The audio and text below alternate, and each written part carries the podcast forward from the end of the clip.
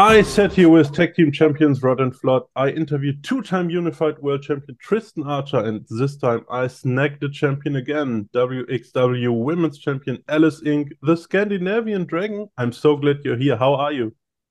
I'm very well, thank you. And thank you so much for having me here. You may not be that well known to many people in Germany yet. You only had nine matches in Germany. Um, yeah, so tell me, how did you get in, into wrestling in the first place? Well, I mean, I I come from a very um, long martial arts background. I started quite young with uh, first of Aikido, then I moved quite quickly on to uh, to other martial arts. I do still practitioner actually of uh, Jitsu, karate, and kickboxing. Uh, so I had that background, and then I had a friend who thought, um, "Should we go and try wrestling? Because that it looks fun." We've gone to a few live matches in, in Stockholm, and I, I never grew up watching wrestling. It's not a thing that is very common here at this point, unfortunately. We're trying to change that, obviously. but yeah, we um, we ended up going there and realized on site that it was actually a tryout for a uh, a proper course, and uh, it was love at first bump. I just realized I want to do this, and uh, unfortunately got uh, got elected for the for the continuing course. So that's how I started out. Yeah, you talked about it. You, you, um, I, I, read a bit about it, and you have black belts in karate and jujitsu. Um, yeah, so you obviously have a great experience in martial arts, and I do think it influences your in-ring style. But what do you think yourself about your in-ring style? How much, um, yeah, does it benefit you to have that martial arts background? Oh, definitely. I mean, it's so much from the martial arts that I can that I can bring into the wrestling ring, uh, and also um, just the feeling of being in a ring, moving around, um, just how how you act as a wrestler. It's very easy to incorporate elements from the martial arts world uh, into into the wrestling. So I've had a, I had great help with that. Um, that's also, I mean, because I haven't been doing this for that long compared to a lot of other people. Hmm. Um, but obviously with the background I have, it, has been quite a quick trajectory, which I don't think I would be able to have otherwise. Uh, then again, wrestling brings so much other elements into it that you don't have in martial arts. Obviously, uh, it's a completely different interaction with the audience and all of those aspects of it that is uh, was very foreign to me when I started. so obviously, every type of background helps, uh, but martial arts, I think, is one of the the best one for the for the in-ring performance uh, considering the movement and uh, just being used to working with another person's body. Hmm. Your career started around five years ago. Um, what would you say was your best experience so far?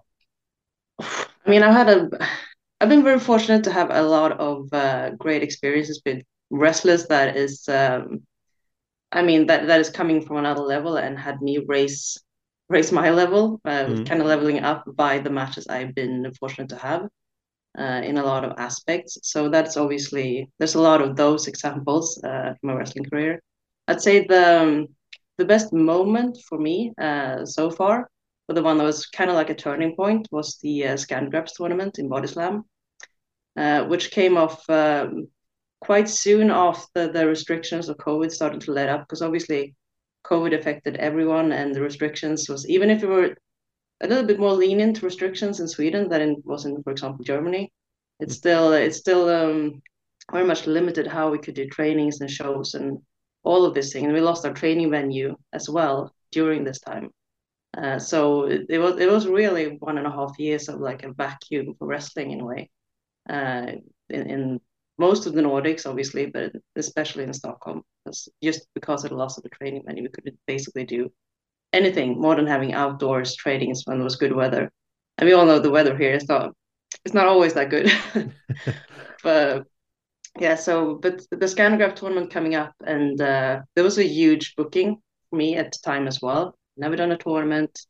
Um, I've been to Body Slam before, but not in this kind of setting, and it was one of my first, still one of my first bookings in Body Slam.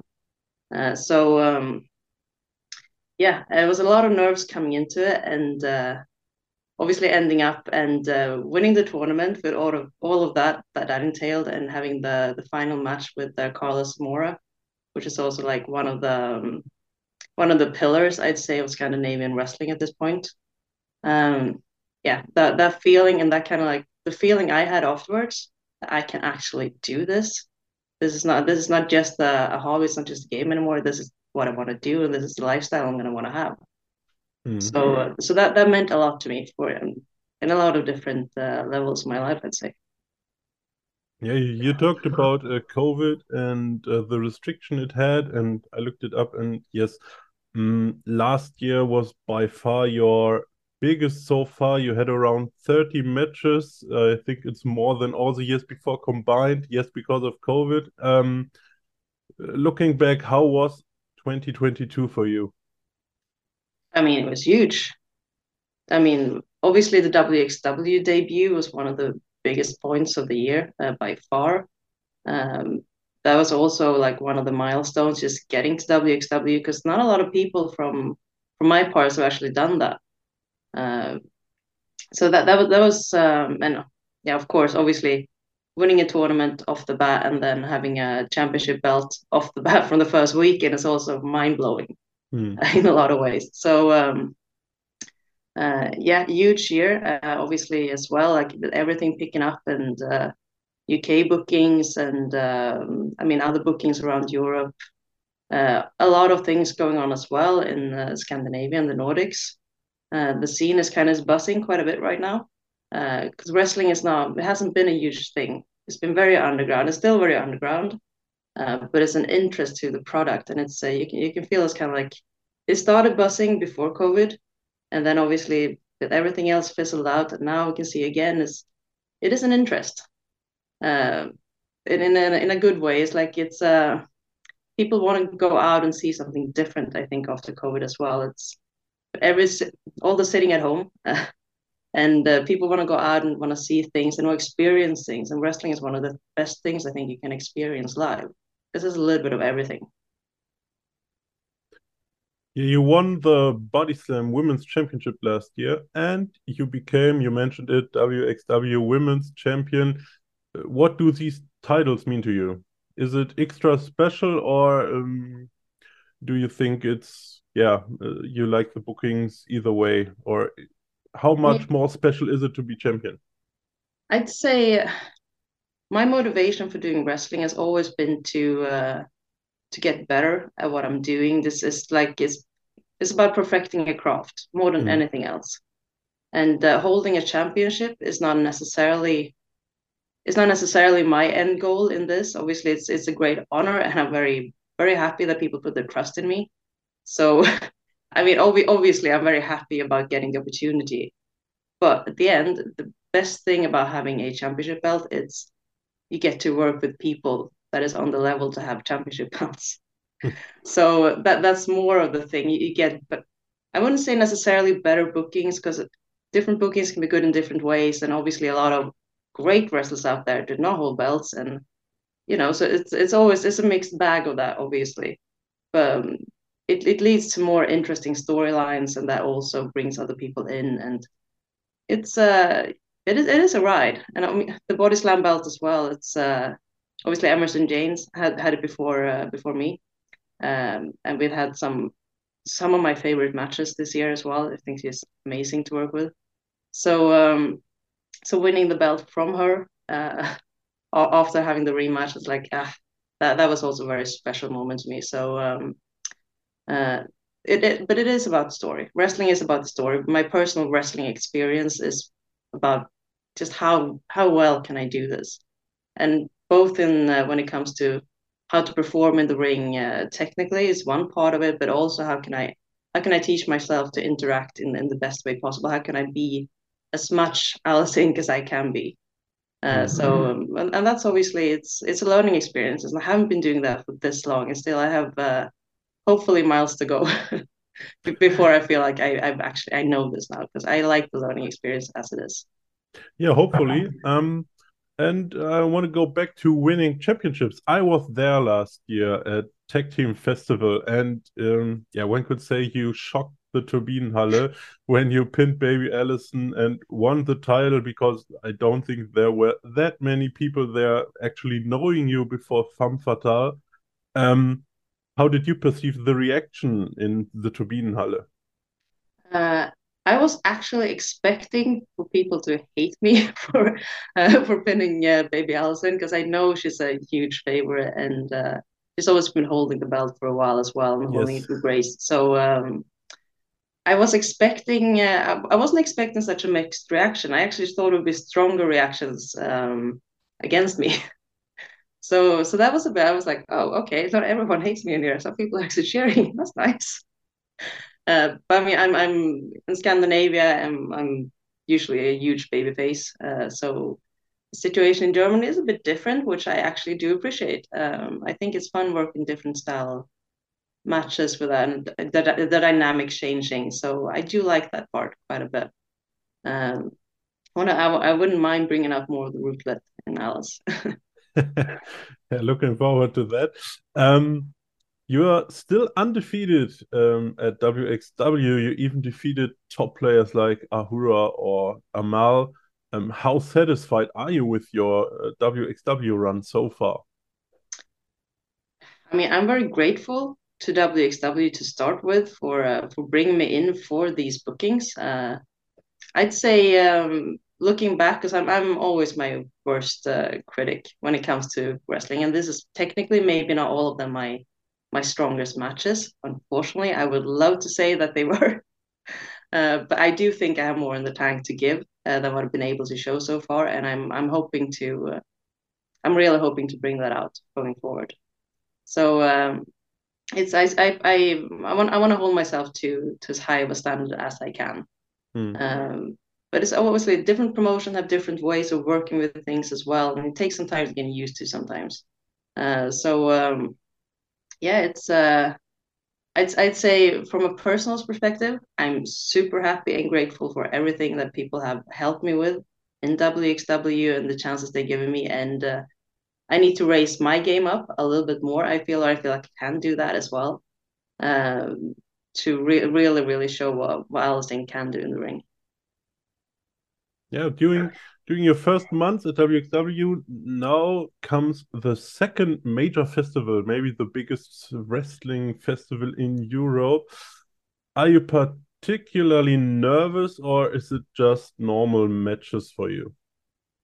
I mean, so far, uh, this is probably going to change the closer we get to uh, to the festival, obviously. But um, so far, I'm feeling more anticipation. I'm really looking forward to uh, to Carat. It's going to be, uh, I think it's going to be an amazing uh, set of shows. Uh, it's going to be an amazing weekend, and a part of me would almost like to sit in the audience and watch it like just and be entertained because I think this is going to be phenomenal. Uh, and seeing the the people that I bring in for this and the the matches coming up. Um, but yeah, obviously it's I'm I, I will be nervous, definitely. Um, so um, but right now it's um, I do so much touring and I'm I'm like like you said, 2022 has been absolutely crazy. I've been away not every weekend, but close to it. And certain weekends have been like multiple shows, multiple countries. Um, so it's been a lot of being on the road, and it's I, I kind of got into the mindset. It's no point to being nervous too far ahead, because you never know what you're gonna face in the ring anyway. Okay. So I, I, I get I get the more like the day before possibly is like when you start packing your bag and it's like oh do I have everything am I in the right space how how does body feel because that's obviously that's a tool for this. Mm. So um it's always a bit of nerves going into it. But, um, the worst part, obviously, hitting when the music hits is like, yep, here we go. that's that's obviously when the, the main part of it. Um, okay. Yeah, you you spoke about bookings all around Europe. Um, do you have the interest or the dream to maybe wrestle in Japan, the US one day, or definitely? Yeah. I mean, it would it would be absolutely amazing to tour like uh, actually a, a US tour might be happening um, oh. in the not too far away future. Uh, that's in the planning right now, so we'll see a shorter one though. Um, so that's uh, that's gonna be absolutely amazing if we when that happens. Um, Japan is obviously always also a, a dream to go there and do uh, some kind of tour for at least a couple weeks or something like that. Maybe maybe a couple months, depending on. Um, but we'll we'll see. I mean, it's like I I went into this not knowing anything and being very open minded to to just this new this new entity of wrestling. And I try, I try, I, li- I like to keep it a little bit like that as well. It's like see where see where this road takes me, because Mm. uh, you, you never know when you're gonna strike gold, basically. Of course, but but like you said, your career isn't that long yet, and um, yeah, you may have more potential in you. And this year, I do think NXT Europe is around the corner. Would that be a dream too? I mean, it would be maybe full-time wrestling. It would be a big change. Um, do you dream maybe of getting there? I'd say NXT Europe um, when that happens, uh, depending on how it's uh, how they're planning to do this, could be very interesting or maybe not so interesting. Obviously, it's it's a it's a great brand, uh, and it's we all the legacy as well with the NXT UK and uh, everything they've done with that and so on. Um, I, I'm like I have my doors open, obviously, uh, but everything depends on um, on what they're expecting as well. Because trying as well to build something here in my hometown in Scandinavia, and right now trying to starting up a proper training center for for wrestling that's been lacking. Uh, technically, it's always been lacking, but now since COVID, it's been more desperate than ever. We haven't even been able to have the ring up trainings. We're trying to do something proper from it again, like start up a new generation of wrestlings uh, or wrestlers back home. So um, it's always like I also want to be able to to be a part of that and see if we can create a new a new boom in uh, in Stockholm and in Sweden with this. So it's it's always a mixed bag of things, and time is obviously it it is not um I mean there's a lot of time in the world, but it's not in abundance in a personal life. So uh, uh but it could be extremely interesting to do an NXT run at some point and see, depending on what they would want and how much uh, how long of a time and how much uh, where from where you can you can work this basically. Hmm. Uh, so I'll I'll keep my door open and we'll see what happens basically. Yeah, we'll see what happens. Um, back to WXW. Um, Ava Everett and also Eva Koloski, who won the number one contendership match at Tag Team Festival. They are ready to challenge you for the title. Are you looking forward to those two? Yes, I definitely am. Um, it's I think they're going to be great challenges, and uh, looking looking forward to uh, to give my all. Uh, that's the thing as well. When you have the belt on you, people are hunting you, and uh, that's that's also part of the game, and that's uh, that's what we look forward to. I want to have I want to have the. Okay, so this is the thing. I I really do not like when women's wrestling is like the one match on the card thing, and it's kind of like, oh, but they're good, but for women. I absolutely hate that mindset. I want the women's wrestling to be some of the best matches on the night. Hmm. So, and I, I really hope to that we can bring that out of the, um, these matches coming up. That would be my dream to to prove that we can do this just as well as as the men can. Uh, because I know that is always a discussion uh, that is going on, uh, and obviously it's a very different working. Uh, I'm very used to working into gender matches. Um, have not worked quite as many women's matches actually, despite having two women's belts. Uh, so that's also it's a very different way of working. So that's um, uh, it's it's super super fun and interesting to get those kind of bookings and try to figure out how how to work that dynamic because it is different. Uh, so yeah, I'm I'm very much looking forward to this. It's gonna I'm hoping that these is gonna be matches to to raise the bar ever so much more. Yeah, I hope so too. Um, you said it, uh, women's wrestling. Yeah, um, it's it's. I do think starting to get we we start to get more women into wrestling right now. You know, um, there is a lack of quantity sometimes as well.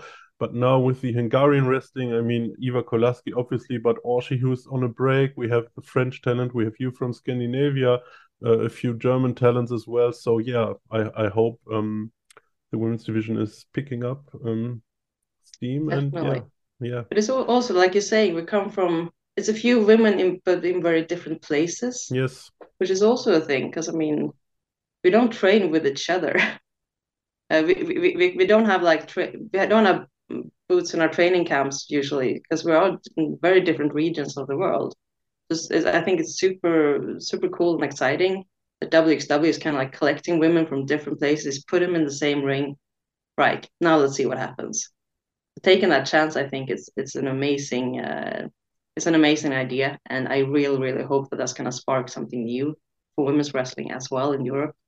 Because we we I mean it is growing, but we need to get even more good women into this and an interest Yeah, for, for being a part of the product. Yes. If you could choose an opponent from anywhere, who would it be? Your absolute dream opponent. Uh, from anywhere, any era, or uh, live today? Maybe both. I mean, I, I go back and forth a lot between these. Um, these. I mean, Bryan Danielson would be an absolute um, amazing match to have. I would, I would like to see the American Dragon versus the Scandinavian Dragon at some point. Will never happen. We all know that, that would be amazing. Um, and so for intergender match, yeah, that that would definitely be one of the dreams. Uh, I would also, I mean, um, so many so many good women wrestlers as well. Uh, I want to say Kana, but that's um, uh, because my um, what was it called now? Not Kana. Um, ooh, can you help me? Mm, Uh, WWE. Oh my lord. Right, never mind. Kana, for those who knows, um, she doesn't. She's not called that anymore. Japanese wrestler. Uh, Asuka. Asuka. Thank you. God, I just I completely blanked. Yeah, uh, uh, I wanted to say Io Shirai, but I know it was wrong. Yeah, okay. Yeah. Yeah, yeah, yeah. All right. There you go. Uh, no, but I mean that would also be like an amazing match to have because I do I do like her style and the, the flair she brings to the ring. So that would Mm. also be super cool. Um, we're looking at women's matches, and uh, I mean, if I could pick anyone from any era, Eddie Guerrero, obviously that's everyone's Mm. choice, isn't it? Okay, okay. Yeah. Not that uncommon, at least. Yes. no, there's a Um, reason for that though. Yeah, it's, it's true, true. So, um, what goals do you have for the immediate future, or where do you see yourself maybe in end of 2023? Um, I'd say end of 2023. I'm still uh, still touring, um, Hmm. and uh, getting to have amazing opponents. Hopefully throughout the year. Um, I'm hoping to have a, um, a US tour done uh, during 2023. Uh, if I'm really lucky, Japan might be in the might be in the making as well. But I would reckon that's more likely to happen next year in that case. Just speculating. Uh, Yeah, very but cool. Yeah, that's that's kind of like um, I I still want to go places and make new contacts and uh, just just work with different people and trying to learn as much as possible. And I would also during the year like to see my my home scene grow. Uh, the people um, the people that I help train at this point. I mean, obviously I have not been doing this that long, but I'm comparatively at this scene actually one of the more experienced ones. So we all kind of like have to help each other to to get better and grow in this together because it is very limited at Hmm. this point, um, right where I am geographically. So I would love for to see all of them actually also starting to get out and get bookings to different places and be able to help them on that on that journey, and uh, hopefully through with the help of this training center that we're trying to build now. So um, that would also be like a huge goal for this year. Okay. Yeah, I actually reached the end of my questions. Do you have something you want to tell the German fans before 16 Carat Gold? Oof. All right. Um, you ain't seen nothing yet. Just um, I'll be there and I'll bring you the best allies that I can. Okay, nice. Now I have, you know, what I put above all the quote, you have seen nothing yet. Perfect. Yeah, that concludes the interview. Alice Ing, I keep my fingers crossed for the US tour. I'm definitely looking forward to seeing you in Oberhausen again. Um, until then, stay healthy and yeah, we'll see you there. Will do. All right. Looking forward to it. Thank you so much. Thank you. Bye bye. Bye.